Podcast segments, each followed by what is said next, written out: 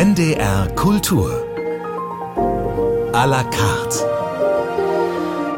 Heute mit Beate Scheibe. Die besten Amateurchöre Deutschlands treffen sich in dieser Woche in Hannover zum Deutschen Chorwettbewerb 2023. Darüber sprechen möchte ich in dieser Stunde mit Friederike Stamer, Professorin für Kinder- und Jugendchorleitung an der Hochschule für Musik, Theater und Medien in Hannover. Herzlich willkommen. Hallo. Und mit Stefan Pindl, Geschäftsführer des Deutschen Musikrates. Schön, dass Sie da sind. Sehr gern, hallo. 2018 war der letzte Chorwettbewerb und dann kam Corona und die Chorszene war komplett ausgebremst und in diesem Jahr finden sich hier in Hannover 94 Chöre zum Wettbewerb ein. Über 3000 Sängerinnen und Sänger reisen aus Deutschland an. Nimmt man die Sonderkonzert- und Preisträgerchöre noch hinzu, kommen wir fast auf eine Zahl von 4000 hier in Hannover. Wettbewerbsbeginn war am Samstag. Die ersten Wettbewerbsteilnehmer waren schon am Start. Stefan Pindl, wie ist die Stimmung hier in Hannover? Was haben Sie bisher mitbekommen und was für Eindrücke bringen Sie heute mit? Ja, also die Stimmung ist prächtig. Ähm, man stellt einfach wieder fest, dass Menschen, die singen, vor allem in dem Moment, in dem sie singen, glücklich sind. Also man sieht in äh, glückliche, freudige Gesichter. Manchmal kommt natürlich ein bisschen Wettbewerbsstress dazu, aber ähm, Singen macht einfach äh, Freude äh, und das gilt auch für das Publikum, zumal das Publikum ja hier in vielen Fällen eben auch aus den Chören besteht, die teilnehmen und äh, anderen Chören zuhören und äh, begeistert dann auch applaudieren. Also insofern äh, alles bestens und die Sonne, das Wetter spielt mit. Also kein Grund zur Klage.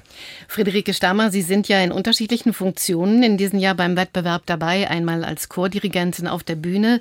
Sie treten an mit dem Konzertchor des Mädchenchors der Singakademie zu Berlin.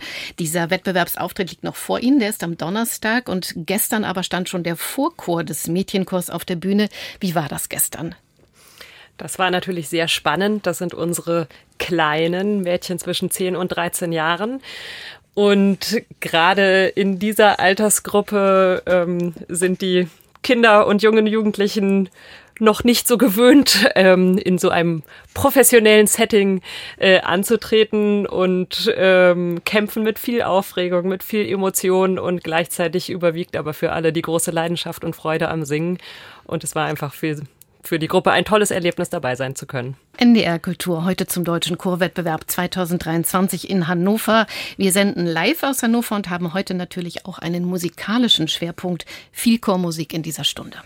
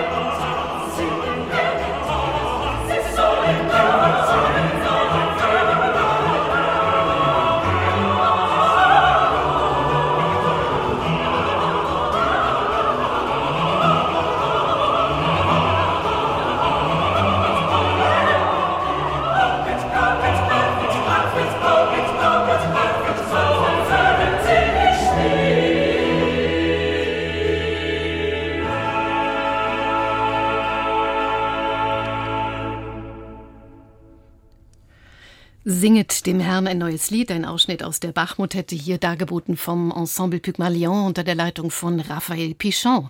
NDR Kultur à la carte. Heute steht der elfte deutsche Chorwettbewerb in Hannover bei uns im Mittelpunkt. Wir haben Gäste hier im Studio in Hannover. Bei mir sind Friederike Stamer, Professorin für Kinder- und Jugendchorleitung an der Musikhochschule in Hannover und Stefan Pindl, Geschäftsführer des Deutschen Musikrates, der Träger des Chorwettbewerbs ist und dieser, der Chorwettbewerb feiert in diesem Jahr Jahr sein 40-jähriges Jubiläum. Sie sind Stefan Pindl als Geschäftsführer des Deutschen Musikrates mit den organisatorischen und auch inhaltlichen Strukturen des Wettbewerbs ganz gut vertraut. Es ist ein Wettbewerb der Amateurchorszene. Es gibt, ich glaube, 14 verschiedene Wertungskategorien, in denen die Chöre antreten. Wie baut sich dieser Wettbewerb auf und was passiert hier in dieser Woche in Hannover? Ja, es ist ein Amateurwettbewerb und trotzdem auch ein Exzellenzwettbewerb, denn die Chöre müssen sich zunächst in Landeswettbewerben qualifizieren. Also man kann nicht einfach sagen, oh, wir fahren mal dahin und haben eine gute Zeit, sondern ähm, es sind eben schon die besten Chöre aus den Bundesländern, die in diesen unterschiedlichen Kategorien gegeneinander antreten und sich äh, einer sehr kompetenten Jury, also mehreren natürlich in den 14 Kategorien, dann stellen müssen, die ähm, sehr genau sich das anhören und nach unterschiedlichen Kriterien dann auch bewerten. Mhm. Es sind über 3000 Sängerinnen und Sänger, die beim Wettbewerb antreten. Eine beeindruckende Zahl, ein immenser organisatorischer Aufwand. Erzählen Sie uns ein wenig von der Struktur. Was braucht es hier alles, um das in den Griff zu bekommen? Also man braucht erstmal eine Gastgeberstadt. Ja. Das ist der Moment, wo ich Hannover danken kann und dem Land Niedersachsen und natürlich auch einem äh, Sponsor, in dem Fall die Sparkasse Hannover, die selbst ihren 200, 200-jährigen Geburtstag feiert. Äh, dann braucht man die richtigen Räumlichkeiten dafür, äh, für die Wertungssingen, für die Konzerte. Und natürlich ganz entscheidend, man braucht die richtigen Menschen, die das Monate und Jahre im Vorhinaus äh, organisieren. Was würden Sie sagen, wie lange dauert das, die Vorbereitung eines solchen Wettbewerbs? Ja, es hat dann natürlich so eine, so eine heiße Phase, die mhm. äh, nach Abschluss der Landeswettbewerbe beginnt und dann die letzten sechs, sechs Monate dann geht's richtig, äh, geht's richtig rund und dann hier natürlich fast rund um die Uhr. Also unser Wettbewerbsbüro ist äh, nur in den, in den späten Abend- und frühen Morgenstunden nicht besetzt. Mhm. Und was kann die Öffentlichkeit wahrnehmen von diesem Wettbewerb? Es gibt natürlich die beiden Höhepunkte, die großen Preisträgerkonzerte am 6., also morgen, und am 10. Juni. Beide Konzerte finden im Kuppelsaal in Hannover statt. Aber gibt es auch sonst für Interessierte die Möglichkeit, in den Wettbewerbsrunden mal hineinzuschauen oder Eindrücke zu gewinnen von der deutschen Kursszene? Ja, unbedingt. Alle das? Wertungsspiele, äh, beziehungsweise Wertungssingen ähm, sind öffentlich, also man kann überall hin und alle sind ohne Eintritt, also man kann kostenlos zuhören und ich kann es nur jedem empfehlen, der die Zeit dazu hat und Freude an Chormusik, das auch wahrzunehmen. Ist eine einmalige Gelegenheit. Friederike Stamer, was ist die Motivation, an so einem Wettbewerb teilzunehmen? Sie sind quasi mit zwei Chören dabei. Ja, also wir sind hier dabei und haben auch schon davor an Wettbewerben teilgenommen. Für uns ist eigentlich die Motivation, so ein großes und dann auch sehr konzentriertes Ziel vor Augen zu haben, was die Probenarbeit auf ein anderes Level hebt. Und gerade, das ist jetzt ja der Chorwettbewerb nach Corona. Ähm, die Landeschorwettbewerbe waren in 22 und nach diesen unsicheren Jahren, in denen man so viel geplant hat und dann hat so vieles nicht stattgefunden, war das genau das richtige Ziel, ein 15 bis 20-minütiges Programm auf den Punkt vorzubereiten und damit irgendwie wieder so einen Impuls zu geben in der Chorarbeit, dass es wieder richtig losgeht. 40 Jahre deutscher Chorwettbewerb, das Jubiläumsjahr wird in Hannover ausgetragen. Wir sprechen gleich weiter hier auf NDR Kultur und hören ein Ensemble aus Hannover, das junge Vokalensemble Hannover unter der Leitung von Klaus-Jürgen Etzold, der hier in Hannover auch in der Jury sitzt, ein Stück von Eric Whittaker, Lux Aurumque.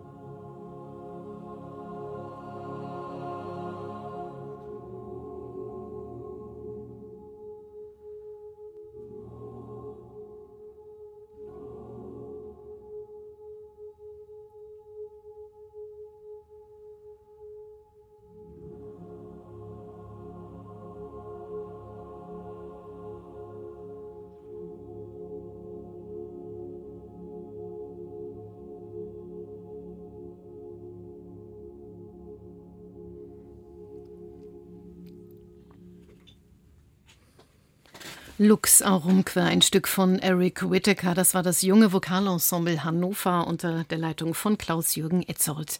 Der deutsche Chorwettbewerb wird in diesen Tagen in Hannover ausgetragen und bei mir im Studio hier auf NDR Kultur sind Stefan Pindl, Geschäftsführer vom Deutschen Musikrat und Friederike Stamer, Professorin für Kinder- und Jugendchorleitung und auch mit eigenen Ensembles bei diesem Wettbewerb dabei.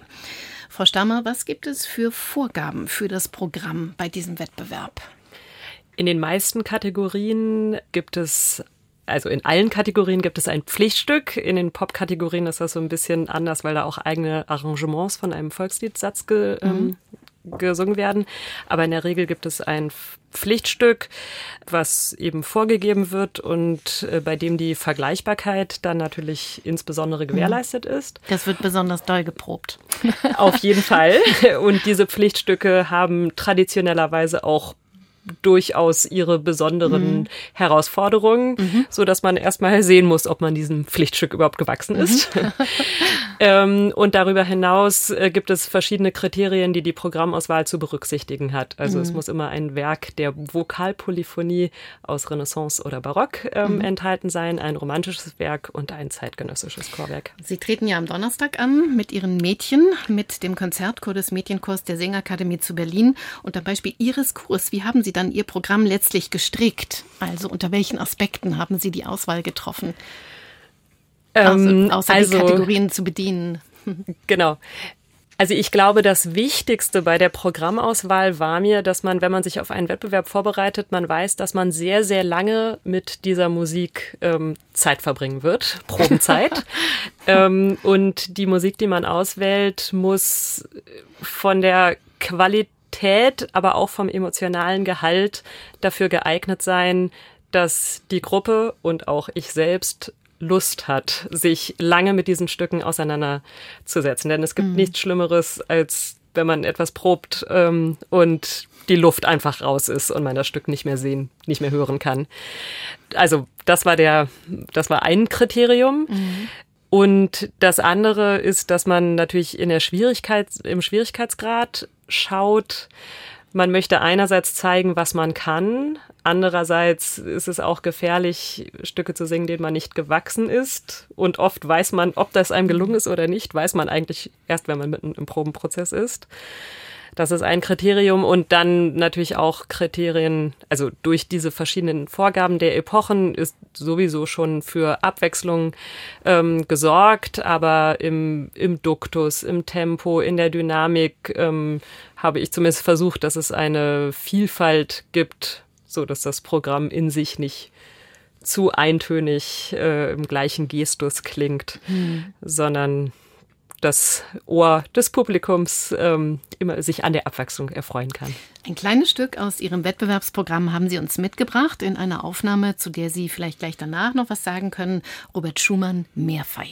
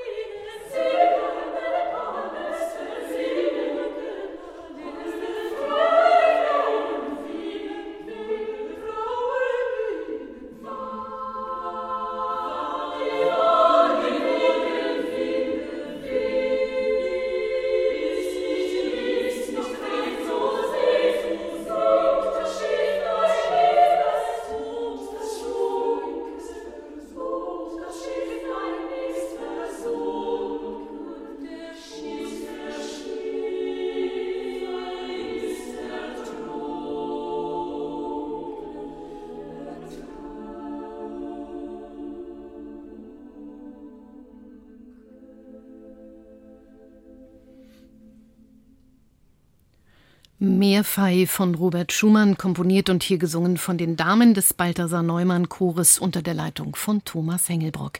Ein Stück ihres Wettbewerbsprogramms Friederike Stamer. Was kann man mit diesem Stück beim Wettbewerb zeigen und was gefällt Ihnen an dieser Aufnahme, die Sie ausgewählt haben? Also ich denke, dass man mit dem Stück zeigen kann, auf welchem technischen Niveau ein Chor ist.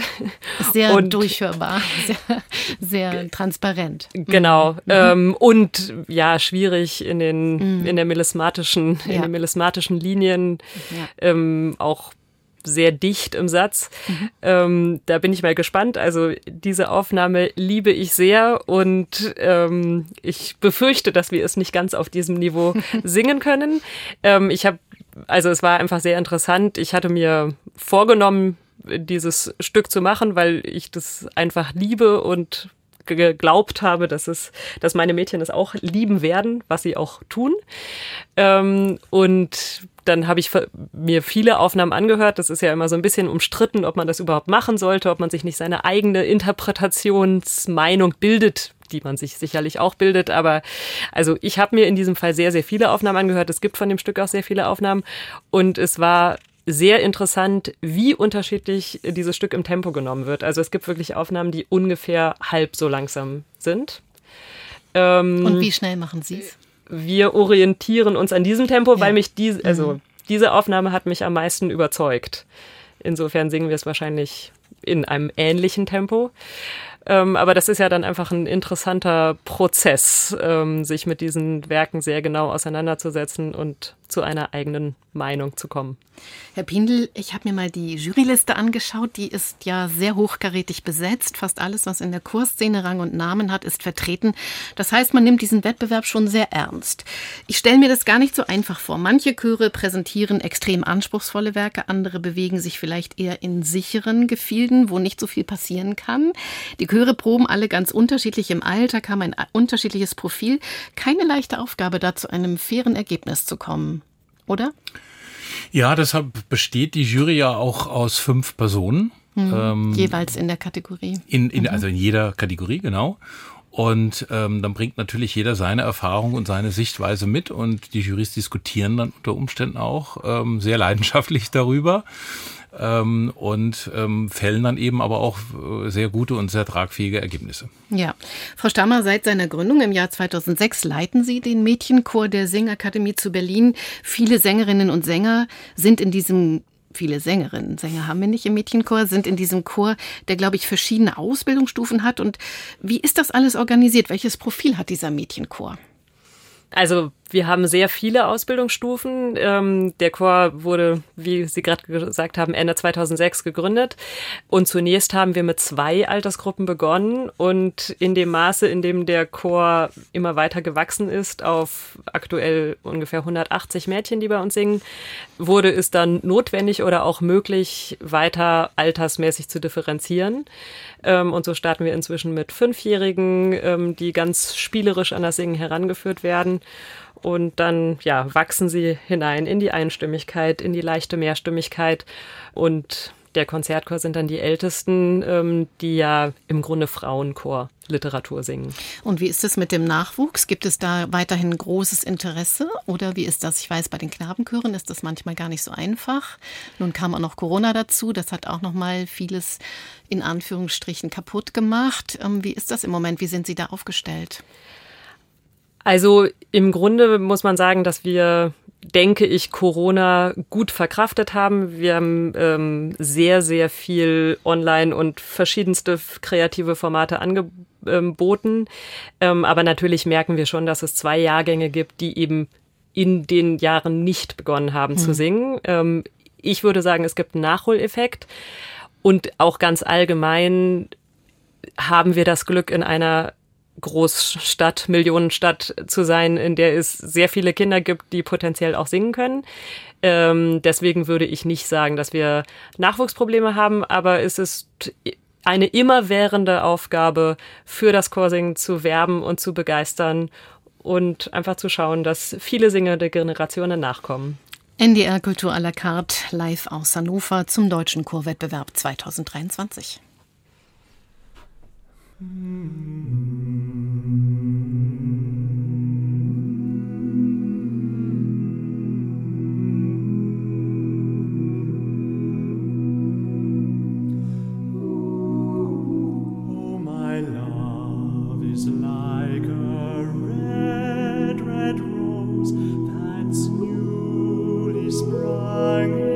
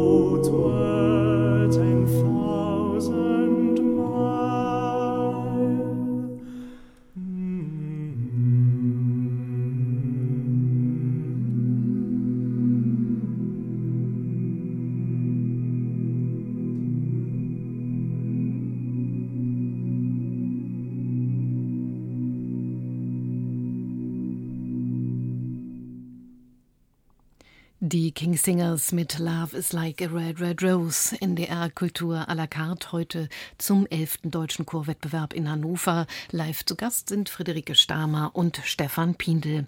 Frau Stamer, Sie haben Gesangspädagogik studiert an der UDK Berlin und auch Volkswirtschaftslehre. Wie kam es zu der Kombi?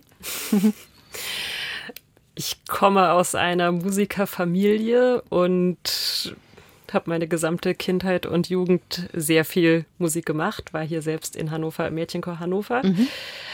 Und ich glaube, die Volkswirtschaftslehre war etwas unerwartet meine persönliche Rebellion gegen die prognostizierte Musikerkarriere, die mir vermeintlich bevorstand. Gibt es häufiger ähm, mal in Musikerfamilien tatsächlich. genau, das ist dann merkwürdig, weil ja viele Wirtschaft machen, weil die Eltern eben sagen, mach doch was Ordentliches. ähm, genau, also meine Eltern waren immer unterstützend und förderlich und haben das auch nicht als Rebellion verstanden, aber ich wollte einfach mal was anderes machen. Und ich liebe Mathe. Das ist ja, wird ja oft gesagt, dass Mathe und Musik dicht zusammenhängen und Volkswirtschaftslehre ist beinahe ein Mathematikstudium. Hat sich aber nicht durchgesetzt. Nein, äh, es hat sich dann einfach glücklich gefügt. Als ich mhm. auf meiner Diplomantenfahrt in der Volkswirtschaftslehre war, bekam ich einen Anruf von Kai-Uwe Jirka, der mich fragte, ob ich einen Mädchenchor im Rahmen der Singakademie gründen möchte. Und dann hat sich der Weg wieder in Richtung, also ich hatte natürlich die ganze Zeit Chöre geleitet und ich habe ja auch während bei, äh, währenddessen Schulmusik und Gesangspädagogik studiert. Ähm, aber dann haben die, haben die Dinge ihren Lauf genommen. Sie haben aktuell eine Professur in Hannover für Kinder- und Jugendchorleitung. Das ist, glaube ich, einmalig in Deutschland. Ich muss sagen, ich wusste nicht, dass es das gibt. Inwiefern ist es aus Ihrer Sicht sinnvoll, für Kinder- und Jugendchorleitung einen eigenen Studiengang zu haben? Ich denke, das ist sehr sinnvoll. Es ist nicht einmalig. Also es gibt einen weiteren Studiengang, einen Masterstudiengang an der Volkwang Musikhochschule in Essen. Also zwei in Deutschland. Zwei explizite mhm. Studiengänge mhm. und es gibt auch noch zwei andere Professuren in dem Bereich. Ja, ich denke, das ist sehr, sehr sinnvoll. Also es ist einfach ein ganz großer Unterschied, ob man mit Erwachsenen arbeitet oder ob man mit Kindern und Jugendlichen arbeitet also der, also auch die Kinder- und Jugendchorleitung hat natürlich einerseits den hohen künstlerischen Anspruch, ähm, aber der ganze pädagogische Aspekt ähm, und auch der stimmpädagogische Aspekt ähm, hat ein anderes Gewicht, ähm, denn wir sind diejenigen, die die Stimmen der Kinder und Jugendlichen ausbilden und auch die sie, wir bilden diese jungen Menschen in der Musik aus. Und das erfordert einfach einen Grad an Professionalität, der irgendwie unterrichtet werden muss. Ich denke auch, dass es einen sehr großen Bedarf an qualifizierten mhm. Kinder- und Jugendchorleitenden auf dem Berufsmarkt gibt. Aus Ihrer ganzen Erfahrung heraus, Sie haben selber viel gesungen, haben ein Gesangspädagogikstudium, arbeiten mit Chören, lehren an der Musikhochschule, gerade mit dem Schwerpunkt Kinder- und Jugendchorleitung. Welche Bedeutung hat das Singen? Wie wichtig ist es zu singen? Also für mich und ich glaube auch für die meisten Menschen, mit denen ich arbeite, hat es eine ganz große Bedeutung, weil das Singen ja von allen Musizierformen die, ähm, denke ich, äh, die Form des Musizierens ist, in der Geist, Körper und Seele am engsten miteinander verbunden sind. Also Singen ist immer eine ganz körperliche Tätigkeit. Ähm, der Atem ähm, ist dabei in Aktion. Und das berührt einen einfach sehr tief emotional ja, und also das das ist, glaube ich, ganz wichtig. Und dann ist es für mich ein ganz großes Geschenk, gerade mit den jungen Menschen, was wir ihnen an Musik mit auf den Weg geben. Und auch wenn wir Kinder haben, die vielleicht nur mal in der Grundschule zwei Jahre mit uns singen, diesen Schatz, den sie da mitnehmen, der wird sie ein Leben lang begleiten. Wie kommt es, dass es Menschen gibt, die sagen, ich kann nicht singen? Also ich glaube eigentlich jeder kann es, aber es ist natürlich auch ein Instrument, das geweckt werden muss, das ausprobiert werden muss, das geübt werden muss. Ja, also ich, also ich spreche oft mit Menschen, die irgendwann leider mal traumatische Erfahrungen gemacht haben. Also zum Beispiel ähm, Singen auf Zensur in der Schule. Ganz schrecklich. Ähm, genau. Und dann hat man negative Kritik bekommen oder mhm. insbesondere auch viele Männer, die zur Phase des Stimmwechsels irgendwann be gesagt bekommen haben, schweig doch lieber, du krähst wie ein Hahn oder so. Ähm, und das ist, denke ich, sehr wichtig, dass wir da alle sensibilisiert dafür sind und wissen, was wir, was für Traumata wir wirklich anrichten können mit unbedachten Äußerungen oder auch mit Bewertungen, die über das Ziel hinausschießen. Und insofern ist es mir ein ganz wichtiges Anliegen, erstmal jedem das Gefühl mitzugeben, dass jeder Mensch singen kann und dass die stimmtechnische oder musikalische Perfektion, auf der das Singen dann passiert, ein nachgeordneter Schritt ist. Stefan Pindel, wie ist es bei Ihnen? Welchen Bezug haben Sie zum Singen persönlich? Also ich bin leidenschaftlicher äh, Musikliebhaber und seit über 30 Jahren beruflich damit beschäftigt, aber selbst kein, äh, kein Musiker. Ähm, insofern ähm, ist mein, mein Bezug zum Singen, mein persönlicher natürlich einfach, dass ich wahnsinnige Freude an bestimmter Art von Chormusik habe, ehrlicherweise mhm. nicht an jeder Form. Ähm, Was mögen Sie besonders? Ja, na, also ich habe schon eine große Leidenschaft für die Oper und äh, für die Sinfonik und wenn äh, große sinfonische Werke dann noch mit einem Chor unterstützt werden, mhm. dann ähm, gefällt mir das schon sehr gut. Mhm. Aber Musik spielt in jedem Fall eine riesige Rolle in Ihrem Leben. Das zeigt auch Ihre Biografie. Sie hatten viele verschiedene Positionen im Musikgeschäft inne. Vor 30 Jahren etwa haben Sie den Schritt in die Musikbranche gewagt, waren viele Jahre in leitenden Positionen für große Plattenlabel tätig, unter anderem für Sony. Was waren Ihre Schwerpunkte? Schwerpunkte dort und mit welchen großen Künstlern haben Sie dort zusammengearbeitet? Ja, da muss ich jetzt schauen, dass ich das in gebotenen Kürze beantworte. Also ähm, was die Künstler betrifft, das ist natürlich, ähm, das sind die besonderen Momente, die man dann mit solchen Leuten äh, verbringen darf in der Zusammenarbeit. Ich würde Nikolaus Hanunkur nennen. Wir haben viele Dinge zusammen auf den Weg gebracht. Maris Jansons jetzt äh, in seiner Zeit beim Bayerischen Rundfunk Peter Ustinov und äh, ich hatte einen ganz, äh, ganz wichtigen Anteil, darf ich so sagen, bei dem Herausbringen der Celebidake Edition damals. Also für alle Celebidake Fans, Sie werden wissen, was gemeint ist. Und das ist natürlich ein großes Privileg, wenn man als Nicht-Musiker die Gelegenheit hat, mit solchen Persönlichkeiten dann trotzdem irgendwo auf Augenhöhe äh, zusammenarbeiten zu dürfen. Sehr beglückend. Ich denke, man landet nicht beim Deutschen Musikrat, wenn man nicht für die Musik, für die Inhalte auch brennt. Seit 2018 sind Sie Geschäftsführer des Deutschen Musikrates. Sie sind mit großer Repertoirekenntnis ausgestattet und zum Deutschen Musikrat gewechselt. Über das, was der Deutsche Musikrat alles macht und was er sich auf die Fahnen geschrieben hat, darüber sprechen wir gleich. Nach der nächsten Musik, die Sie sich gewünscht haben, Herr Pindel. Auch Sie haben uns heute Musik mitgebracht. Wir hören einen Ausschnitt aus Haydns Schöpfung. Die Himmel erzählen die Ehre Gottes mit dem Tölzer Knabenchor und mit dem Ensemble Tafelmusik unter der Leitung von Bruno Weil. Was verbinden Sie mit dieser Aufnahme? Na, das ist grandiose Musik in einer grandiosen Aufführung, auf die man eigentlich nicht anders als mit Glücksgefühl und guter Laune reagieren kann. Und ich hatte aufgrund besonderer Umstände die Gelegenheit, das oft öfter über mehrere Jahre zu hören, weil es war sozusagen das Traditionsstück des Klang- und Raumfestivals im Kloster Ersee, wurde über viele Jahre ähm, in dieser Besetzung äh, immer wieder aufgeführt und das brachte viele Gänsehautmomente mit sich.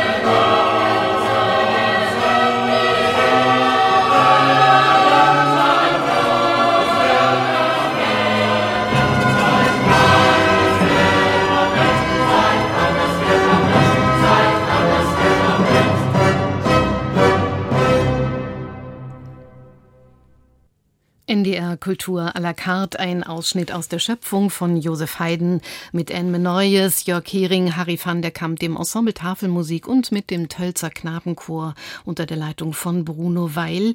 Und das war ein Wunsch von Stefan Pindl, heute zusammen mit Friederike Stamer zu Gast bei uns hier live im Studio in Hannover. In Hannover wird in dieser Woche der Deutsche Chorwettbewerb ausgetragen. Träger dieses Wettbewerbs ist der Deutsche Musikrat. Herr Pindl, das ist ja bei weitem nicht alles, was in der Hand des Deutschen Musikrates liegt. Wenn man mal auf ihre Homepage geht, dann ist man doch ziemlich erstaunt, was dort alles passiert und dies seit nun schon 70 Jahren. Der Deutsche Musikrat kümmert sich um die vielen Millionen Menschen, die in Deutschland musizieren. Es ist, glaube ich, der weltweit größte nationale Dachverband der Musikkultur. Können Sie versuchen, kurz zusammenzufassen, was der Deutsche Musikrat macht? Ja, also das ist zum einen die politische Arbeit für eben diese über 15 Millionen musizierenden Menschen in Deutschland äh, war jetzt zum Beispiel ganz wichtig in der Corona-Zeit.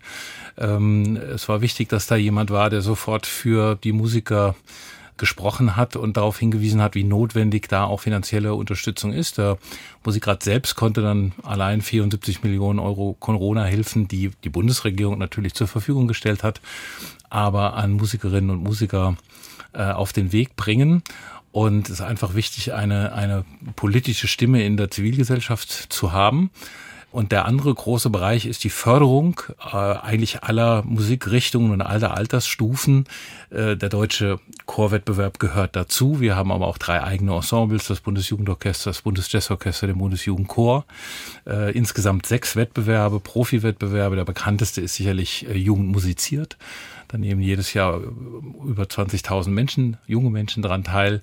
Ähm, verschiedene Förderprogramme auch für Popbands, ähm, für zeitgenössische Musik, für Dirigentinnen und Dirigenten und das Deutsche Musikinformationszentrum. Ja. Sie sind beim Deutschen Musikrat Geschäftsführer. Wie werden denn diese ganzen Programme, das ist ja eine ganze Menge, was dort stattfindet, finanziert und von was für einem Budget sprechen wir hier? Ja, also die Finanzierung erfolgt zu einem großen Teil, nicht ausschließlich, aber zum großen Teil äh, staatlich. Das heißt, die Beauftragte für Kultur und Medien gehört oder ist unsere größte Förderin. Dann das Familienministerium, das die Jugendprojekte bei uns ähm, ermöglicht. Die Kulturstiftung der Länder wäre noch zu nennen. Es sind große ähm, private Förderer an erster Stelle die Sparkassen, auch ja hier in Hannover ganz wichtig, bei Jugend musiziert ganz wichtig. Und ähm, es arbeiten rund 80 Menschen beim Deutschen Musikrat. Mhm. Äh, mit Sitz in Bonn? In, mhm. Mit Sitz in Bonn und in Berlin. Also mhm. der Deutsche Musikrat e.V. sitzt in Berlin, das ist die politische Arbeit und wir sitzen in, in Bonn mit den ganzen Projekten. Und ähm, ist aber auch ganz wichtig, dass wir äh, ehrenamtlich, eigentlich eine ehrenamtlich getragene Organisation sind in vielen Beiräten und Fachausschüssen und viel ehrenamtliches Engagement äh, eigentlich die Arbeit in dieser Breite erst ermöglicht. Mhm. Sie sind seit 2018 beim Deutschen Musikrat. Was konnten Sie in den letzten Jahren dort bewegen? Wo hat der Deutsche Musikrat in der Entwicklung vielleicht auch Nachhol- oder Veränderungsbedarf? Ja, da gibt es natürlich viel. Also zunächst mal war ich davor schon 20 Jahre ehrenamtlich engagiert als Mitglied im Präsidium. Also ich mhm. kannte den Musikrat mhm. schon und das war natürlich ganz wichtig dann äh, in der Arbeit, ähm, dass man gleich loslegen konnte. Wir haben zum Beispiel Jugend musiziert in Bonn integriert. Die saßen traditionell seit einem halben Jahrhundert in München. Aber das war ganz wichtig, dass wir das Team sozusagen unter einem Dach haben. Wir haben die Öffentlichkeitsarbeit intensiviert und professionalisiert. Wir haben, es fängt schon mit Dingen an wie der Unternehmenskultur, ähm, da zu schauen. Es verändert sich so viel, dass man da mit einer Organisation eben von 80 Mitarbeitern doch ähm, einigermaßen auf der Höhe ähm, der Zeit ist. Und äh, wir haben Projekte eingestellt, wir haben neue Projekte gegründet. Der Bundesjugendchor gehört dazu. Mhm. Diese Corona-Hilfen, die wir ja, auf die wir nicht eingestellt waren, das ist ja eigentlich nicht unsere Aufgabe. Da mussten wir äh, mitten im Lockdown, im Homeoffice, äh, in der Homeoffice-Situation 20 äh, neue Mitarbeiterinnen und Mitarbeiter einstellen, einarbeiten, um eben schnell helfen zu können. Also das waren sehr intensive äh, Jahre, auch mit viel Veränderung die ja oft auf Zustimmung stößt, aber nicht immer nur vorbehaltlich gleich auf spontane Begeisterung bei allen, die davon betroffen sind. Und wir haben sicherlich auch noch weitere Veränderungen bei uns in den nächsten Jahren vor uns. 2023 mhm. feiert der Deutsche Musikrat seinen 70. Geburtstag, ein weiteres Jubiläum, 60 Jahre Jugend musiziert und 40 Jahre deutscher Chorwettbewerb. Am 19. Oktober gibt es ja ein großes Festkonzert zum Jubiläum des Deutschen Musikrates in Berlin. Was ist dort geplant? Ja, da werden wir zum ersten Mal diese ganze Bandbreite tatsächlich äh, erlebbar machen und hörbar machen und aus all diesen Projekten, die wir machen, etwas auf die Bühne bringen. Das wird sicherlich ein einzigartiges Konzert. Äh, in seiner ähm, Vielfalt wird man also ähm, alles, was wir machen, in irgendeiner Weise erleben können. Es wird ein äh, Amateurchor da sein, es wird ein Amateurorchester äh, da sein, aber auch äh, viele renommierte Künstler, die aus den Musikratsförderungen hervorgegangen sind. Und wir freuen uns sehr darauf, macht aber auch im Vorfeld sehr viel Arbeit. In der Kultur à la carte in Hannover findet in dieser Woche der Deutsche Chorwettbewerb statt. Träger des Wettbewerbs ist der Deutsche Musikrat. Ein Thema brennt mir noch auf der Seele. Vielleicht schaffen wir das noch zu streifen. Friederike Stamer. Der Wettbewerb ist von einem Rahmenprogramm begleitet und es gibt interessanterweise erstmals im Rahmen des Wettbewerbs einen deutsch-amerikanischen Chorleiterinnen-Austausch. Was verbirgt sich dahinter? Ähm, es gibt in den USA die American Choral Director Association, kurz ACDA, mhm. die jedes Jahr ähm, einen äh, so, äh, so einen Chorleiterinnen-Austausch organisiert. Äh, das letzte Mal ähm, war Deutschland das Partnerland meines Wissens vor 35 Jahren und ähm, große, also Chorgrößen ähm, oder Größen der Chorszene haben damals daran teilgenommen. Ich weiß zum Beispiel von Jürgen Budday und Gudrun Schröfel, dass sie dabei waren. Und dieses Jahr ähm, ist eben Deutschland wieder das Partnerland. Ähm, was bedeutet das? wir mit einer Gruppe von sechs Dirigentinnen und Dirigenten im Februar und März in die USA gereist sind, eine Woche an der ACDA National Conference teilgenommen haben und dann jeder einen Partner hatten, ähm, wo wir hingereist sind. Ich war an der Georgia State University und dort eine, durften wir eine Woche lang erleben, wie unsere Partnerin in meinem Fall ähm, eben unterrichtet, lehrt, ähm, Chor leitet und wir selber haben auch unterrichtet. Und nun ist diese Partnergruppe von ebenfalls sechs amerikanischen Chorleiterinnen und Chorleitern in Deutschland. Die haben schon das, ähm, den Kammerchorwettbewerb in Marktoberdorf besucht, haben dann uns an unseren Wirkungsstätten besucht und sind jetzt hier in Hannover dabei. Was ist in der Chorszene in Amerika anders als hier? Also was mich sehr, äh, also was mich sehr fasziniert hat oder was wirklich ganz anders war, ähm, ist die Repertoireauswahl, ähm, was sicher auch mit, ähm, also damit zu tun hat, dass die USA ja ein junges Land sind. Also während bei uns oft darum gekämpft wird, dass ausreichend zeitgenössische Musik aufgeführt wird, habe ich über eine Statistik mitbekommen, dass auf dieser amerikanischen Konferenz 75 Prozent des Repertoires nach 2000 geschrieben wurden. Oh, das und das sind Quoten, mhm. also das ist wirklich um 180 Grad anders bei uns. Äh, das war sehr interessant. Das, was mich auch sehr bewegt hat, ähm, insgesamt äh, noch in der Repertoireauswahl, ähm, war die, die hohe Beachtung, die dem Thema Diversität und Inklusion geschenkt wurde. Ähm, es wurde sehr darauf geachtet, dass viele po Komponistinnen auf den Programmen stehen, dass ähm, ethnische Minderheiten ähm, sehr repräsentiert sind. Ähm, und ich glaube, das ist etwas, wovon wir uns wirklich auch etwas abschneiden können, dass wir oder abschauen können, ähm, dass wir vielleicht etwas bewusster sind oder wacher werden dafür, wie vielfältig ist die Musik und wie können wir das in unserer Programmauswahl abbilden. Das klingt außerordentlich spannend. Eine Frage habe ich an Sie beide zum Schluss. So langsam geht unsere Sendezeit zu Ende.